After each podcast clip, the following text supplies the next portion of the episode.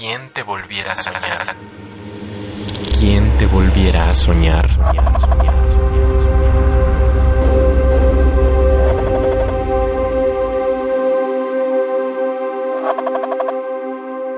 Introspección poética. 1, 1, 1. La poesía ya existía antes que todo. 2, 2, 2. La poesía se autofecunda, dio a luz al universo. 3, 3. Todos somos creaciones de la poesía. 4, 4. La poesía existe más allá del lenguaje humano y es a través del arte que comunicamos lo que nos dice. 5, 5, 5. La poesía tiene propiedades líquidas, toma sentido según la cabeza que la contiene.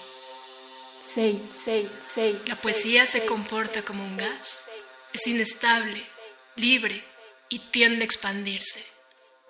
7, 7, 7. La poesía no nos necesita para existir, no hace falta que la nombren.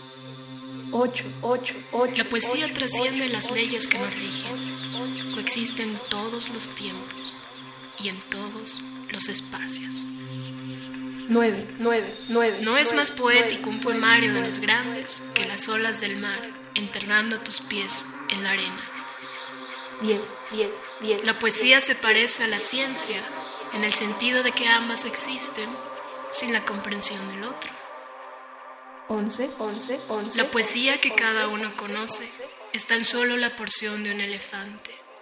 Aceptar esto es aceptar la condición humana de saber poco en un mundo inundado de información. 12, 12, 12, 12. La poesía ignora todas las construcciones sociales creadas por el ser humano. Mira al mundo como un todo y obedece el llanto de todos los sentimientos que rasguen el corazón. Mi nombre es Mariel Damián, tengo 25 años, nací en la Ciudad de México y he dedicado hasta el momento mi vida a la búsqueda poética.